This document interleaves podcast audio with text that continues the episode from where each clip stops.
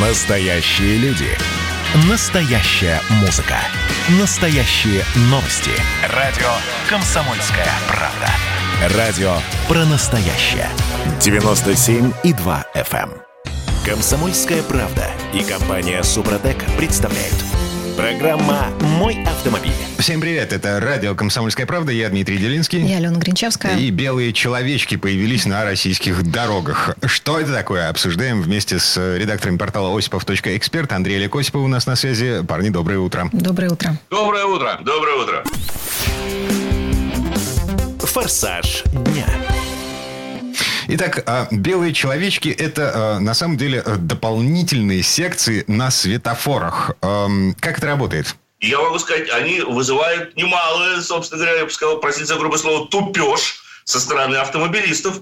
Многие просто останутся посмотреть. Они искренне не понимают, что же тут надо делать с ним. Можно поворачивать, не можно поворачивать, надо ли сбивать этого белого человечка или нет. И вообще, может, его поймать стоит, как покемона на свой телефон. Ну Вот. Но на- если говорить серьезно, они э, разрешают поворот направо под зеленую стрелку и информируют водителя о том, что сразу же после поворота они встретятся с пешеходным переходом, где для пешеходов горит зеленый сигнал светофора. То есть водитель должен пропустить пешехода на пешеходном переходе при повороте направо. Все хорошо. Особенно то, что иногда э, эти секции работают э, тогда, когда проезд прямо э, еще запрещен. То есть там говорит красный сигнал светофора. То есть это фактически отчасти продолжение вот этого американизма, я бы как сказал, разрешение поворота направо на запрещающий сигнал. Но там никаких белых человечков с синими Нет. ведерками нет. Нет. Там, А, там Для этого просто. в той, же, в той же самой Америке для этого там просто это негласное правило. На любом перекрестке ты можешь повернуть направо на красный сигнал светофора, если нет знака, запрещающего делать этот поворот. И если нет пешеходов на пешеходном переходе. Конечно. Если там даже есть пешеходы, то там априори подразумевается, что поворачивая направо, вы обязаны пропустить пешеходов. Погодите, Там, э, в, в автошколе а, меня, Алену, вас а, учили, что при любом маневре на перекрестке, не на перекрестке, ты сначала пропускаешь пешеходов и только потом, Конечно. убедившись в безопасности, начинаешь движение. Конечно, конечно. Конечно, поэтому к- вот белые человечки, синие, зеленые. Это мне напоминает правила новые предложения по проезду э, перекрестка с круговым движением. Ну, это вообще... Знак 3 такой-то, 4, 0, э, дробь такой-то. В общем, все это, конечно, далеко от э, реалий, но, с другой стороны, и большой беды в этом на самом деле нет. Ну, появился этот знак, ну, мы к нему будем относиться снисходительно, зная, что пешехода надо беречь. Вот и все.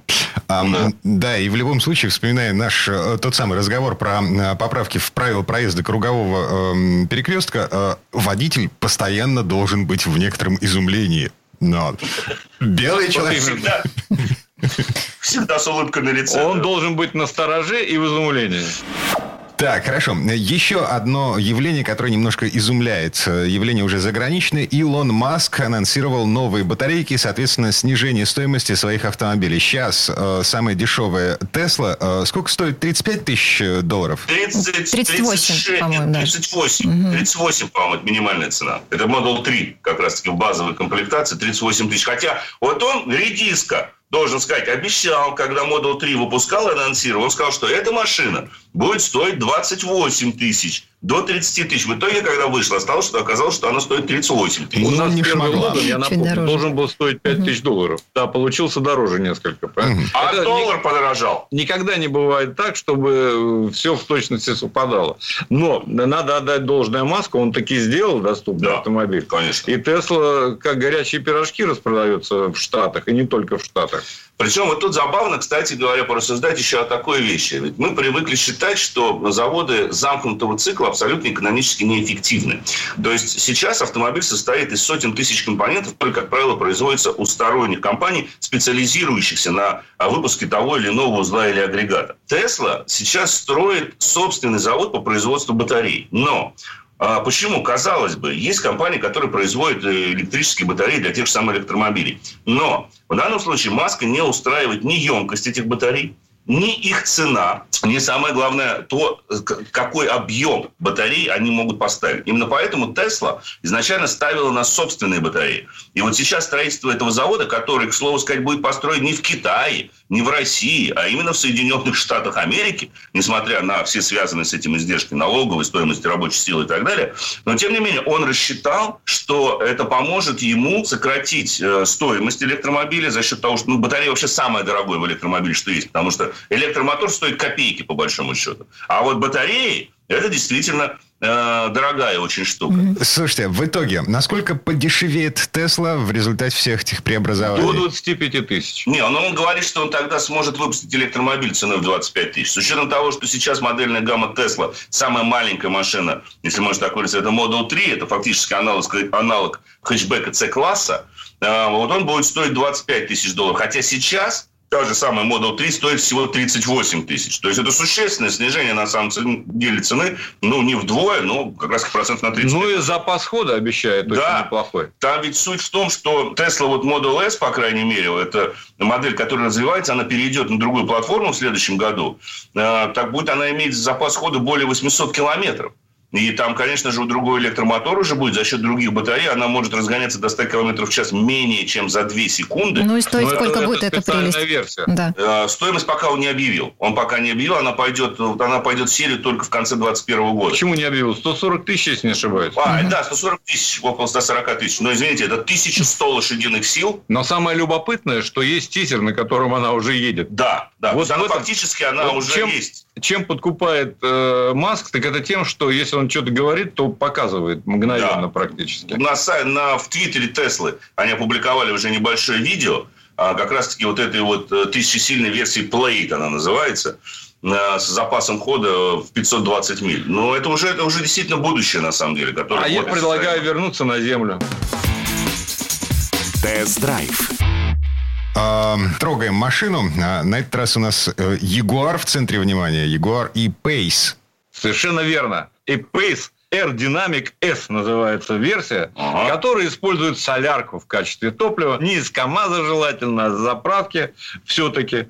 И тем не менее, она развивает 240 лошадиных сил. Это при объеме 2 литра всего. Турбодизель обыкновенный, обыкновенный, и выдает 500 ньютон-метров момента. Что такое момент? Момент – это та штука, которая выигрывает гонки. Да. То есть, вы можете ускориться за 7,4 секунды с нуля до 100 км в час с этим дизельным агрегатом и набрать максимальную скорость 224. Никаких проблем. Вообще, наверное, подготовленный слушатель может нас спросить, а что это вы тестируете Jaguar и Pace, которые хорошо знакомы? Дело в том, что мы взяли на достаточно продолжительный двухнедельный тест-драйв версию Aerodynamic, и интересно, она несколько несколькими вещами. Это, во-первых, модель 2020 года. Во-вторых, это двухлитровый дизельный силовой агрегат нового поколения Ingenium, а, который, извините, при объеме 2 литра развивает 240 сил. То есть 120 лошадок с 1 литра для дизеля – это практически раньше была недостижимая величина. Только э, такую степень форсировки имели только бензиновые моторы. А здесь ребята с дизеля сняли с литра 120 лошадок. Во-вторых, или точнее сказать уже в-третьих, а, эта машина оснащается новой 9-ступенчатой автоматической коробкой передач вместо 8-ступенчатой. Но она была, но на других версиях. На других, на других версиях. Машинах, а теперь да. с этим мотором идет 9-ступенчатый автомат. Я знаю, что есть уже и 10-ступенчатые автоматы. Но вот здесь 9-ступенчатая коробка. Именно, кстати, за счет нее расход топлива-то средний, они заявляют, всего 6,2. Реально у меня в Москве при движении в смешанном цикле получается 6,6. И я должен сказать, что это потрясающий результат, потому что, в общем, в 0,4 разница между заявленным и реальным расходом топлива – это в высшей степени хороший показатель. Однако, я же не могу сказать, э, что не обошлось без ляпов, да? Ляпы устраним. Сегодня постараемся. Ляпы устраним. постараемся Короче устранить. говоря, у э, Ягуара и Rover есть небольшие, так сказать, э, проблемки. И они, прежде всего, связаны с электроникой. Работа электронных систем. Да, работа электронных систем. Особенно меня раздражает система, которая поддерживает движение в определенной полосе да. и сопротивляется, когда ты выезжаешь за эту полосу. Разумеется, ее можно отключить кнопочкой, да, это элементарно делается. Ну, зашел, да. вернее, Нет, через... Тут кнопочка как раз таки отключается. Там надо зайти все-таки э, в меню. Но У нас вот э, какой-то глюк электронный. Ты ее отключаешь, и Она все не равно отключается. на скорости выше 60 километров в час она включается самостоятельно. Это безобразие, потому что это э, несколько мешает. мягко Не удивлюсь, что этот глюк связан с глюком номер один, который я установил сразу же, как только взял этот Да, не работают парктроники. Есть Господи. датчики парковки, но парктроник не работает совсем. Но это, это какая-то ерунда по сравнению с тем, что дарит автомобиль. Да. Собственно говоря, мы еще с другой стороны покатаемся, еще сможем. Сейчас постараемся Выяснить- устранить эту выяснить проблему. всё. Сейчас перезагрузим его. Если, Всё. если устраним, в следующий раз вам непременно доложим. Да. Мгм. Так, а, ждем с нетерпением. Я пока посмотрю, как выглядит эта машина, хотя бы для того, чтобы... Тебе понравится, Дима. Э, Серьезно? Симпатично. Ты уже видела? Картинки. Есть еще один момент. Вы знаете, вот вы мне сейчас напомнили, Дим, как это. Я просто въехал на этой машине, и поскольку это не первый Ягуар, находящийся у меня в собственности, ну, не в собственности, простите, к сожалению, не в собственности, На а на на него поразительным образом реагируют дети, особенно мальчики. Я никогда такого не видел. Вот я что на F-Type ездил, э, кабриолете, ну, там, понятно, кабриолет, купе, яркая машина. Здесь, казалось бы, ну, кроссовер и пейс. Но он Я выхожу из- я выхожу из магазина, и два пацана копаются просто впереди машины. Нет, это какая... Да это что за бренд? Да нет, смотри, вот кошка нарисована. А я подхожу к машине, ну, как бы машина не дешевая, и мама тут же к ним подбегает, говорит, так, дети, идите отсюда, вы что? Вы не видите, дядя вас сейчас заругает. Ну, дядя хоть не маленьких габаритов, но с улыбкой. Подходит и говорит, да ладно вам, что ну, посмотрим. О, это Егор, точно, это кошка. Вот откуда такая любовь у маленьких детей, особенно мальчиков, к машинам Ягуар, не знаю. Но это хороший очень показатель. Это значит, внешность этого автомобиля будет актуальна еще много лет. Это точно. Андрей Олег Осипов, редактор портала осипов.эксперт. Э, Парни, спасибо, хорошего дня. Спасибо. Всего доброго, дорогие друзья. Спасибо, берегите себя. Ну а в следующей четверти часа к нам присоединится автомеханик, ведущий программы «Утилизатор» на телеканале ЧЕМ Юрий Сидоренко. Будем говорить об особенностях работы системы ОСАГО. В частности, о том, что будет, если у водителя, пострадавшего в ДТП, нет полиса. Программа «Мой автомобиль». 2020 год перевернул жизнь каждого. Что будет дальше, не знает никто. Мы не предсказываем, мы предупреждаем. Будущее может оказаться гораздо более опасным, чем настоящее. И все эти угрозы человечество прямо сейчас создает своими руками. Премьера на радио «Комсомольская правда». Слушайте новый проект «Мир дикого будущего». 10 фантастических аудиорассказов. 10 предупреждений о том, в каком мире мы можем проснуться уже завтра. С 14 сентября в 22.00 по московскому времени. Комсомольская правда и компания Супротек представляют. Программа «Мой автомобиль». А это мы вернулись в студию радио «Комсомольская правда». Я Дмитрий Делинский. Я Алена Гринчевская. Юрий Сидоренко у нас на связи, автомеханик, ведущий программу «Утилизатор» на телеканале «Чей». Юр, привет. Доброе утро. Всем привет. В этой четверти часа давайте начнем разбираться в особенностях работы полисов ОСАГО. Э, Вопрос такой. Выплатят ли возмещение по ОСАГО, если у виновника ДТП есть ОСАГО, есть полис, а у пострадавшего нет полиса ОСАГО? А это вообще законно? Вообще часто такие ситуации возникают? Разные совершенно бывают ситуации. И вот как раз совсем вот недавно э, у меня один клиент притащил машину разбитую. Говорит, поставлю пока, буду думать, что делать. И вот у него как раз ситуация, вот, которую сейчас озвучил Дима. Он думал, что ОСАГО у него есть. Но она оказалась просрочена. Ну, фактически ОСАГО нет, получается. Да, полис... э, Фактически, да. Но у нас, у нас же все же, понимаете, все же половина смотрят в интернете, какими-то слухами пользуются. Он был уверен, что еще в течение 10 дней после окончания ОСАГО у него работает. Путаница вообще э, до 2009 года, по-моему, было так, то что после окончания ОСАГО 30 дней оно как бы еще работает. А дальше путаница возникла откуда? То, что э, когда человек покупает машину, то, в принципе, ты ее купил, и в течение по идее, ты должен оформить ОСАГО сразу же. Тебе надо в течение 10 дней поставить ее на учет. То есть, а на учет ты можешь поставить только при, при наличии ОСАГО. И люди начали путать. Э, например, я могу машину купить и 10 дней ОСАГО не оформлять, а потом оформить ОСАГО и поставить на учет. Например, я поехал ее покупать, и не на ней поехал домой. Ехать-то все равно нельзя без ОСАГО. Без разницы, когда ты ее купил. А привез ее на эвакуаторе в гараж, например, к себе. Это проблем нет, тогда ОСАГО не надо оформлять. Вот они начали путаться, и кто-то придумал вот такую историю, что 10 дней можно ездить без ОСАГО. Можно. Угу. Можно вообще без ОСАГО ездить, как бы. Проблем нет никакой. Вопрос ответственности и штрафа. Так если вернуться к ситуации с вашим знакомым, он в итоге получит какую-то компенсацию с просроченным полисом ОСАГО, как пострадавший? То есть ну... его машина разбита, он не виновник ДТП, а в него въехали, а, полиса у него нет. Полиса нет. Тут надо вернуться вообще к сути ОСАГО, и мы сразу же поймем ответ на этот вопрос. По законодательству Российской Федерации каждый автомобилист перед выездом на дорогу должен оформить полис ОСАГО. В соответствии, если этого полиса нету, у него, то есть вот он не оформил полис и поехал, в соответствии с КАП РФ э, штраф за это нарушение 800 рублей. Ну и в ближайшее время начнут подключать камеры автоматические, которые будут подцеплены к базе э, Российского союза автостраховщиков. Они будут выцеплять из потока машины, на которой не оформлен полис ОСАГО. Угу. И, и тут, Дим, знаешь, насчет камеры, я тебе могу сказать, станет такая же история, так как была, э, когда у нас были введены пропуска. Штрафовать с каждой камеры или штрафовать один раз в сутки? Я слышал один раз в сутки. По идее, ответственность какая? То есть человек поехал без страховки, соответственно, на него накладывается штраф 800 рублей. Первое как раз, что и получит мой знакомый, вот он попал в ДТП, он не виноват. Он получит э, за езду без страховки штраф 800 рублей. Угу. Вот, ну, в принципе, и все. По штрафам-то все, он же ничего больше угу. не нарушал. А по поводу компенсации ущерба от страховой компании. Могу сказать, здесь у пострадавшего в ДТП, у которого нету полиса ОСАГО, никаких проблем быть не должно. Наличие ОСАГО гарантирует, что потерпевший в дорожном инциденте получит страховое возмещение. То есть, если у виновника полис есть, то как раз потерпевший, независимо ни от чего, получит возмещение. Если возникают вопросы, пишите в РСА сразу же, потому что здесь не должно быть. То есть виновник должен своим полисом ОСАГО, своей гражданской ответственностью э, погасить нанесенный вам ущерб.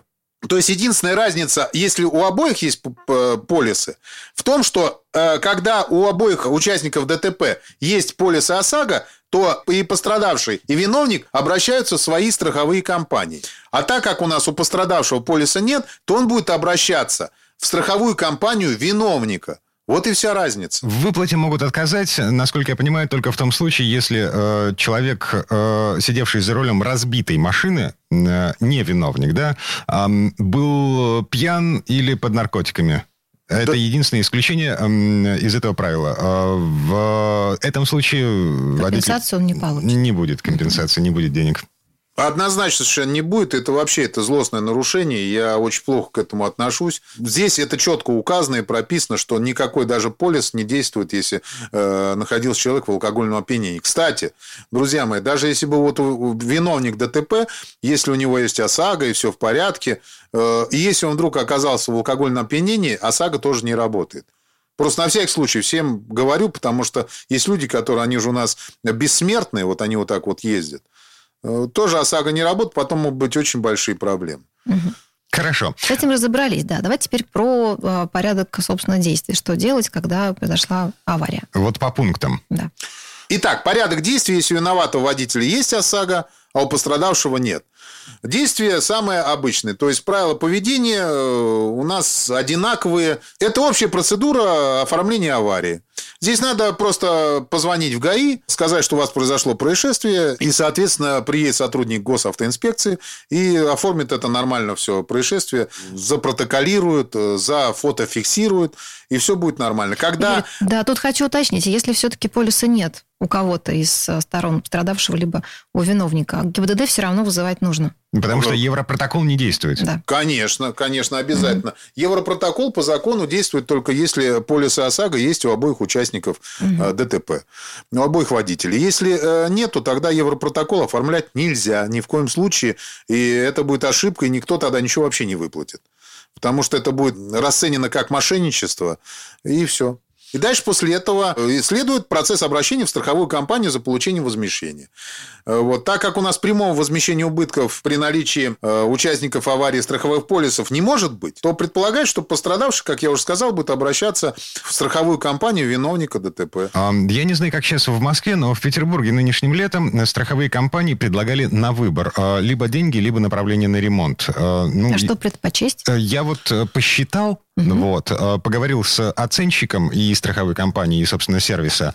Э, и выбрал ремонт, потому что страховая собиралась заплатить на 3-4 тысячи рублей меньше, чем стоил бы ремонт. То есть, конечно, если у вас нет знакомого сервиса, и, например, вам э, посчитала страховая замену бампера, а в сервисе вам скажут, что они его починят, Э, вот это, случае... это вообще синокосный вариант. Это, на этом еще и заработать можно. Да, то есть как бы здесь э, бывает такое, что иногда выгоднее взять э, деньги.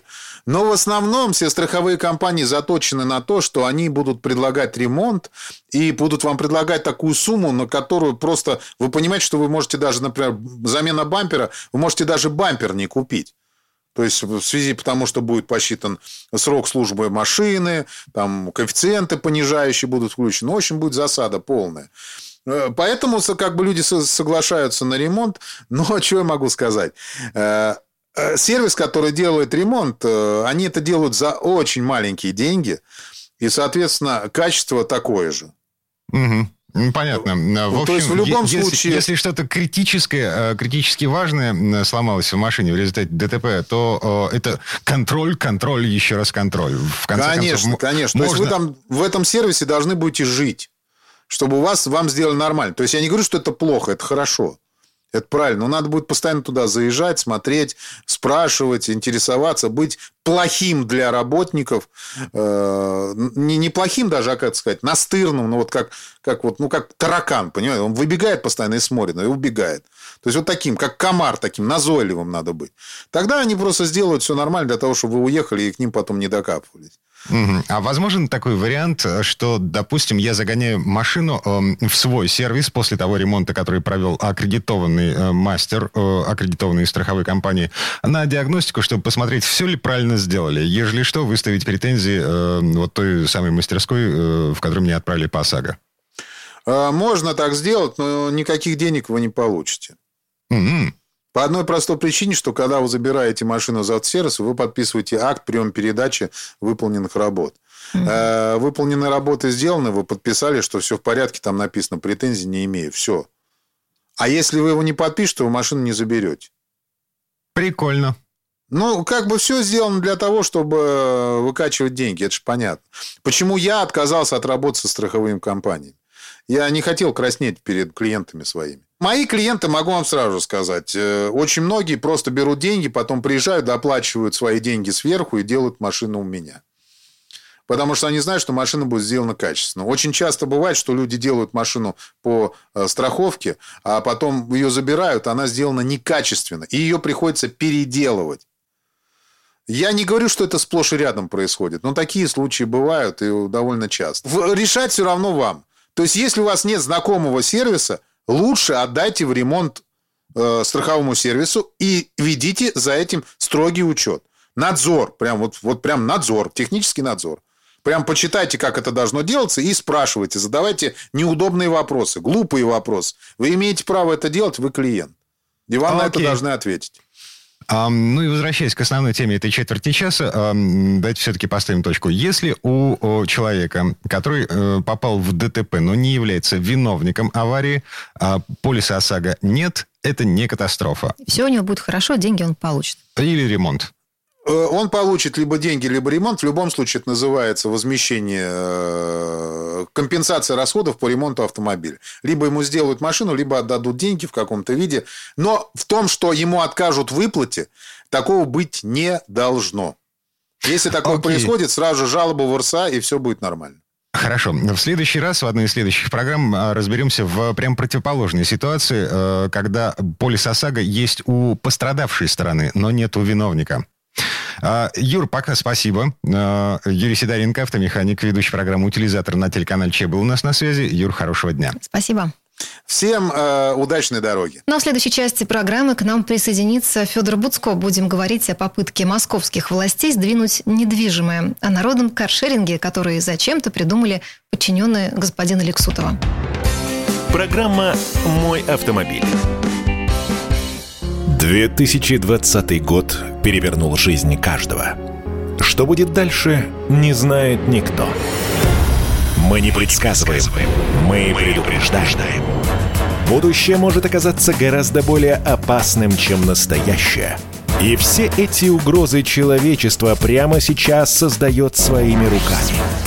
Премьера на радио «Комсомольская правда». Слушайте новый проект «Мир дикого будущего». 10 фантастических аудиорассказов.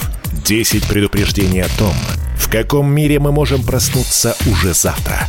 С 14 сентября в 22.00 по московскому времени. Комсомольская правда и компания Супротек представляют. Программа «Мой автомобиль». А это мы вернулись в студию радио «Комсомольская правда». Я Дмитрий Делинский. Я Алена Гринчевская. Федор Буцко у нас на связи. Федь, доброе утро. Доброе утро. Здравствуйте, друзья. В этой четверти часа э, давайте поговорим о народном каршеринге. Вот, о предложении московских властей заставить двигаться недвижимое. Пробуксовка дня. Итак, а для тех, кто не в курсе, на всякий случай напомню. Вице-мэр Москвы Максим Лексутов э, объявил о том, что 90% э, времени или 80%, я уже точных цифр не помню, короче говоря, большую часть времени наши с вами машины, ну, по крайней мере, в Москве, стоят без дела.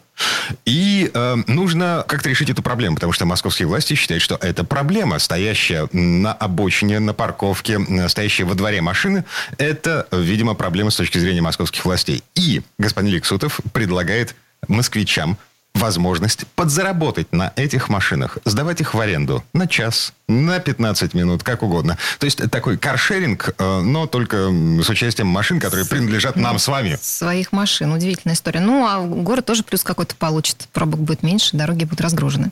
Федор, или не все а так почему радужно? будет меньше пробок? Да. Почему будет меньше пробок, если вот сейчас машины стоят там спокойненько во дворе, а потом они еще все начнут ездить, и люди вместо того, чтобы сесть в метро, еще возьмут э, мою машину и, и будут на ней ездить.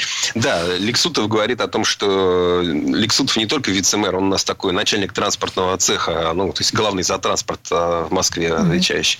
А, вот он говорит о том, что 90%, более 90% времени личный автомобиль проводит без движения. Ну и слава богу, что проводит. Не, не ездит же ему круглосуточно. Идея эта на самом деле уже анонсировалась. Два года назад а, мэр Москвы Собянин предлагал реализовать такой проект. Народный каршеринг это называется. И, собственно, вот давайте, мол, люди будут друг другу давать автомобили. Такое бывает в Европе, такое бывает в Америке, и такого практически не бывает в России. Я несколько лет назад общался с э, человеком, который пытается нечто подобное внедрить вот в российских условиях. Он придумал сервис свой, Доренты называется, где вот люди могут найти друг друга. А у меня есть машина, я не прочь подзаработать, а кто-то хочет снять эту машину. Это может быть не только именно как каршеринг работать. Ну, допустим, я подумываю о том, чтобы приобрести там, а, там не знаю, 15-летний там Infinity или там 5-летний Infinity. Где же мне взять его прокатиться? Как, э, ну, то есть вот, такой вот, тест-драйв вот устроить, да? Ну да, такой угу. тест-драйв, действительно. Может быть, по какой-то причине вам вот интересно так знакомиться с автомобилем. Нет, слушайте, ну вот я лично а, я в кошмарном сне бы увидела, чтобы мою машину кто-то арендовал даже на 15 минут честно. Конечно, это mm-hmm. просто да, да, даже mm-hmm. посидеть в ней. Ну, не всех не знаю, Есть люди, пустить. которые раньше а, там э, предпоч... ну, не, с удовольствием могли там по пути взять попутчик и подзаработать. Но очень много людей, которые вообще на, на порог своей машины никого пускать не хотят. Не то, что за руль, а даже на пассажирское сиденье. Поэтому, в общем, тут, э, я думаю, дело в том, что э, вот эта идея, она, в принципе, должна э, подразумевать смену сознание, да, смену вот этой вот какой-то, ну, ощущения собственности, ощущения а, своего имущества. А, для нас ведь автомобиль это же не просто там вот какая-то железяка, на ней можно ехать. То есть, если ты а, сидишь в высоком кабинете, может быть, ты вот смотришь на эти пробки, на эту забитую парковку и думаешь, ну, что они все стоят? Пусть они хоть мельтешат как-то по городу. По-моему, это ну, невозможно. Тем более, что и так э, в Москве очень много каршеринговых машин. Плата там 5 рублей, 8 8-10 рублей в минуту. А до пандемии число было там порядка 35, по-моему, тысяч автомобилей. После пандемии их число сократилось, но и то их хватает. А, кроме того, есть ряд технических проблем. Ну, самая простая, которую проще всего решить, это вот оборудование для того, чтобы дистанционно отпереть, запереть э, машину и позволить э, другому ее завести без ключа. Но это, допустим, не проблема. 200 долларов вам из Китая привезут, э, даже 150 из Китая привезут коробочку, которая вот эту всю телеметрическую часть берет на себя. То есть вы сможете со своего смартфона контролировать а, открыт замок, закрыт замок, заведена машина, там, разрешить старт двигателя, запретить старт двигателя будете видеть, где она находится. Это, допустим, ну, не беда. Но э, есть, например, вопрос со штрафами а кто должен платить штрафы? А штрафы, они же, ну, такие, можно за день нахватать и 5, и 10, и 15 тысяч, если там уж э, как-то не повезло. Потому что в Москве там 5 минут э, на разрешенном парковочном месте э, постояли, но не заплатили. Вот вам 5 тысяч штрафов и никаких скидок. Поэтому нахватать штрафов, да запросто, и кто будет за это отвечать, совершенно непонятно. Кроме того, у машин такого, ну, вот уже привычного нам каршеринга есть льгота в виде э, бесплатной парковки на платных парковочных местах. А как это будет решаться вот с такими машинами? Совершенно непонятно. Есть проблема и с парковкой, есть проблема с ОСАГО. Для таких машин нужно э, иметь открытый полис ОСАГО, да, то есть который не на каких-то конкретных людей записан, да, а для того, чтобы мог любой человек садиться за руль. У меня, например, допустим, коэффициент э, уже 0,5, да, я давно езжу без аварии, и, соответственно, вот э, я плачу половину от полиса ОСАГО. А э, если я хочу открытый полис, то у меня, наоборот, будет коэффициент там, почти 2. То есть это будет в 4 раза дороже, чем то, что я плачу сейчас. И вот чего ради. Есть гора вопросов, и я даже не совсем понимаю, как всерьез можно говорить о каком-то вот таком народном каршеринге. Но вот я не знаю, вот вы знаете людей или можете себе предположить людей, которые вот будут готовы на там, час, на два часа отдавать свою машину? Ну, чтобы заработать, потом почему, почему бы нет? А, чтобы да? заработать, ты, ты да. наверное, таксистом устроишься, получишь лицензию, э, подключишься к каким-нибудь агрегаторам и ну, сидя, слишком сама долго. Ну, конечно, нужно сесть, кого-то куда-то отвезти. А тут я сижу на работе, а в это время машина моя зарабатывает деньги. Эм, хорошо, ну, если а это твоя вторая, если вторая машина или третья машина, эм, а если это первая? Первая и единственная ласточка твоя. Да. да, совершенно непонятно, что можно, ну, на краткосрочной аренде точно нельзя заработать ничего в таком формате. То есть вы, вы там на 8 часов на работе, и вот за эти 8 часов вашу машину, не знаю, арендовали три раза, там, на 10 минут, 20 минут и 40 минут. А, и вы там заработаете на этом 500 рублей. И будете потом э, смотреть, э, кто там последний ее расцарапал, ну разбил, оставил мусор, где ее бросили и так далее. Единственный вариант, если речь идет о какой-то долгосрочной аренде, а, когда вы уезжаете на месяц в отпуск или там на полгода работать э, там в другой регион. Ну, в этом случае может быть, но для этого тоже, э, наверное, достаточно какого-то простенького сервиса, а не с высокой трибуны говорить о том, что мы вот сейчас э, народный каршеринг тут запустим. В общем, я думаю, что это абсолютно не жизнеспособная идея, и единственное, мое объяснение, почему она в принципе снова появляется вот в средствах массовой информации, в каком-то информационном поле, это то, что ну, вот, э, крупным чиновникам надоело вот, им скучно решать вот эти повседневные бытовые вопросы, они ими занимаются, и в Москве многое делается хорошего. Ну, вот это, наверное, просто надоело, и хочется вот что-то такое глобальное, вот такое вот, ну, в геополитику не может это, там, начальник транспортного цеха Москвы выйти, да, но в глобальную, в мировую. Ну, вот в рамках там своего города, вот чтобы такое прям аховое сделать. Mm-hmm. А давайте все машины будут э, общественной собственностью. Давайте вообще не все будут. Давайте не все будут стать открытыми на улице. Э, надо, взял, доехал, там не надо, оставил. Может быть, так уже сделать? Перейти. А... Ну, тогда пусть Московская мэрия их купит и расставит по городу, мы будем... Идеальный мир. Сто лет назад... водородом. Э, слушайте, сто лет назад была совершенно гениальная идея. Значит, обобществить жен Алены. То есть, Дима, Требую пояснений. Ну, это коммунистическая идея, да, такое э, много там было. Ну, как не прижилась, как вы помните. Десятидневная, десятидневная неделя с двумя выходными вместо семидневной с одной, ну, для того, чтобы люди, люди совсем уже перешли на новый лад. Ну, в общем, все это популизм с вашей точки зрения, Федор. А, да, это, это mm-hmm. даже не популизм, потому что эта идея не может быть популярна в принципе. Это, мне кажется, ну просто вот ну, такое визионерство. Но когда, допустим, э, Илон Маск визионер, э, и вот он там свою берет свой электрический родстер, э, грузит его в свою же а, космическую ракету и отправляет ее, ее эту машину на орбиту, чтобы она там летала под песню Дэвида Боуи, да, это визионерство, странность, ну, вот человек сказал и сделал. Зачем? Ну, вот испытывал эту ракету, испытывал ее грузоподъемность. Да, конечно, это все очень забавно, странно, и может вызывать вопросы, но вот сделал. А это идея, которую вот сказали, и никто ее делать не будет, потому что это невозможно. Ну, mm. мне так кажется. А, слушай, последний вопрос. Мы знаем, что за границей, в Соединенных Штатах, в частности, э, совершенно точно, вот этот э, сервис э, частной аренды, частного каршеринга, он существует. Ты можешь найти человека, который сдаст тебе в аренду свою машину за отдельную денежку. Почему у нас нет? Это отношение к машине такое, вот чистая психология.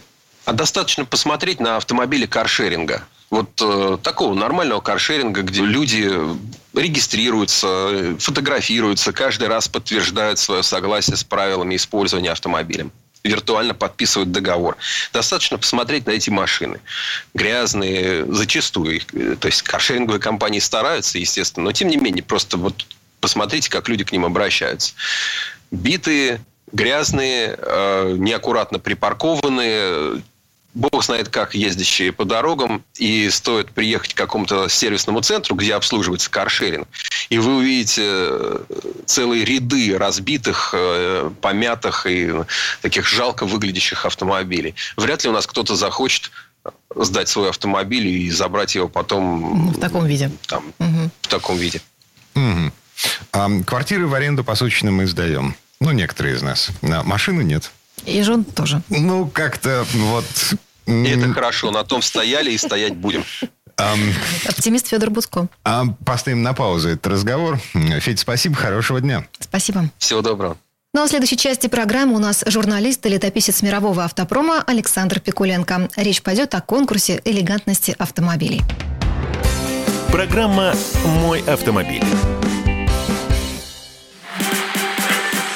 И давайте мы сейчас э, проведем ну, достаточно объемную беседу про... О нашем будущем, в котором теперь возможно все. Раз и сделали некий прорыв. Вот сегодня мы хотим поговорить, прорыв ли это, почему так много шума. Вся страна слышала об этом. Есть те, кто смотрят в небо и мечтают о звездах. Комсомольская правда. Это радио. Комсомольская правда и компания Супротек представляют. Программа «Мой автомобиль». А это мы вернулись в студию радио «Комсомольская правда». Я Дмитрий Делинский. Я Алена Гринчевская. В этой четверти часа у нас не совсем традиционная история от Александра Пикуленко. На этот раз речь пойдет о конкурсе элегантности автомобилей, который ежегодно проходит в райском местечке на вилле Десте в Италии, близ озера Кома. И именно здесь раз в год собираются по-настоящему красивые машины, только редкие, только дорогие и всегда в чем-то особенные. Но слово Сан Санычу. Предыстория.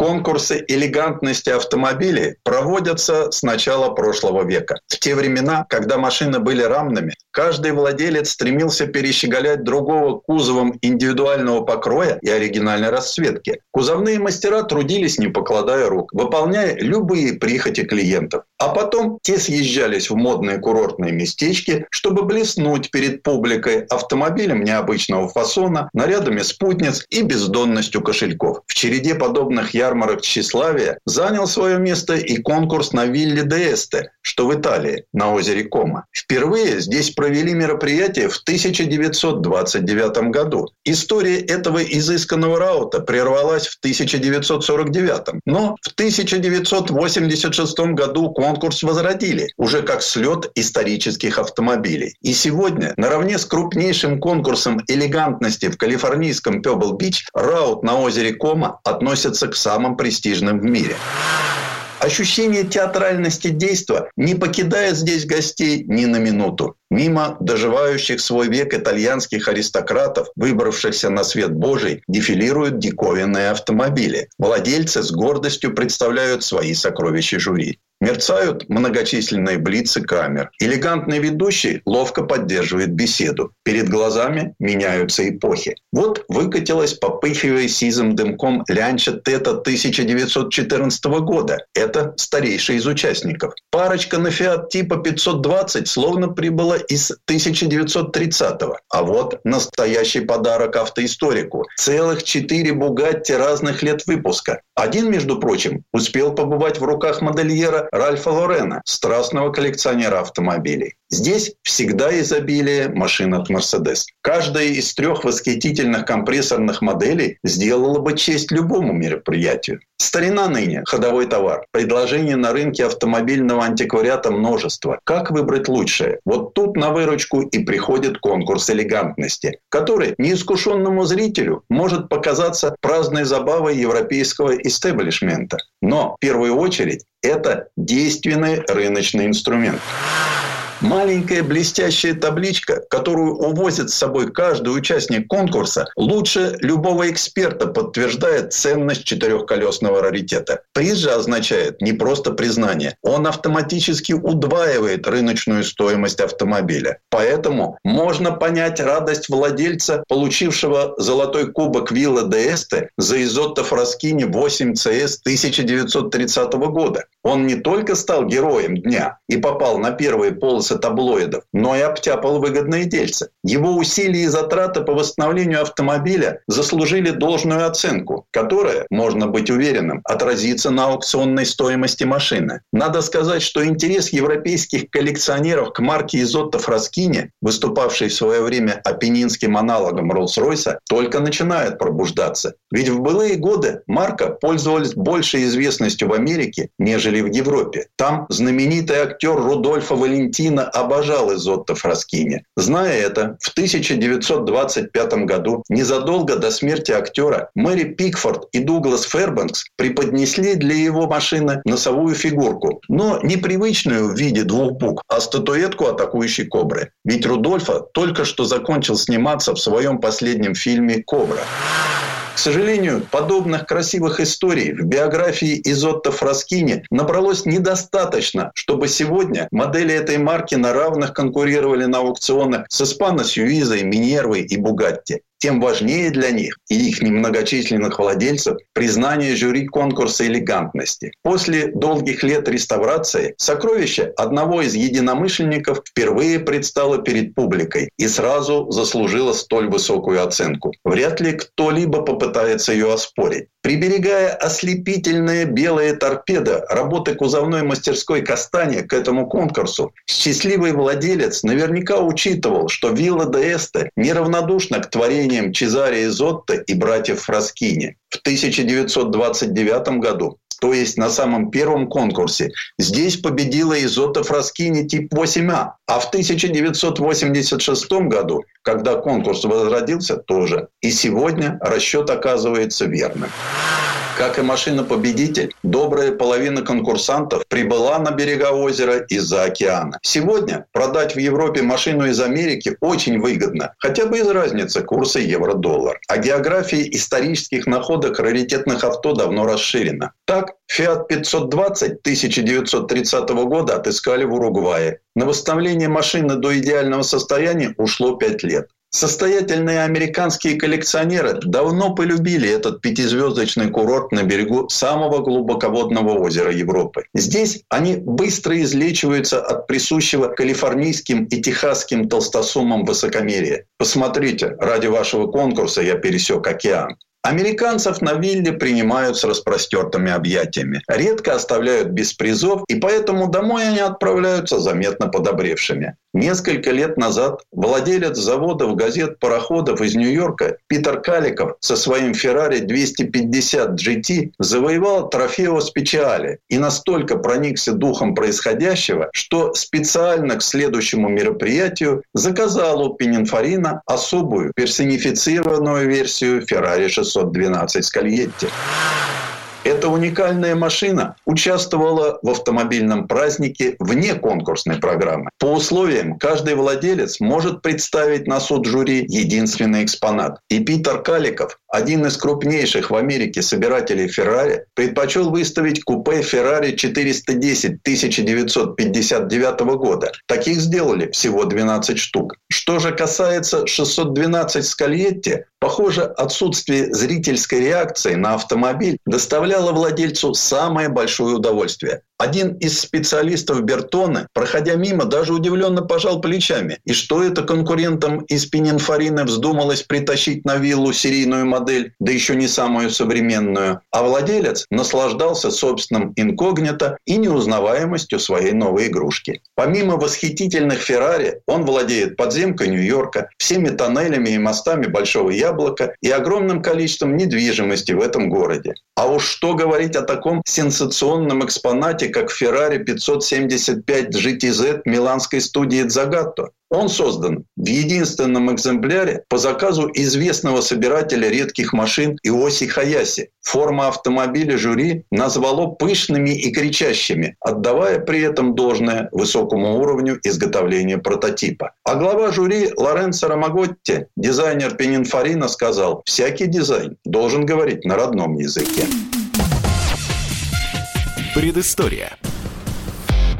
Сан Саныч, спасибо. Это был Александр Пикуленко, летописец мировой автомобильной индустрии. У нас на этом все на сегодня. Алена Гринчевская. Дмитрий Делинский. Берегите себя. Программа «Мой автомобиль».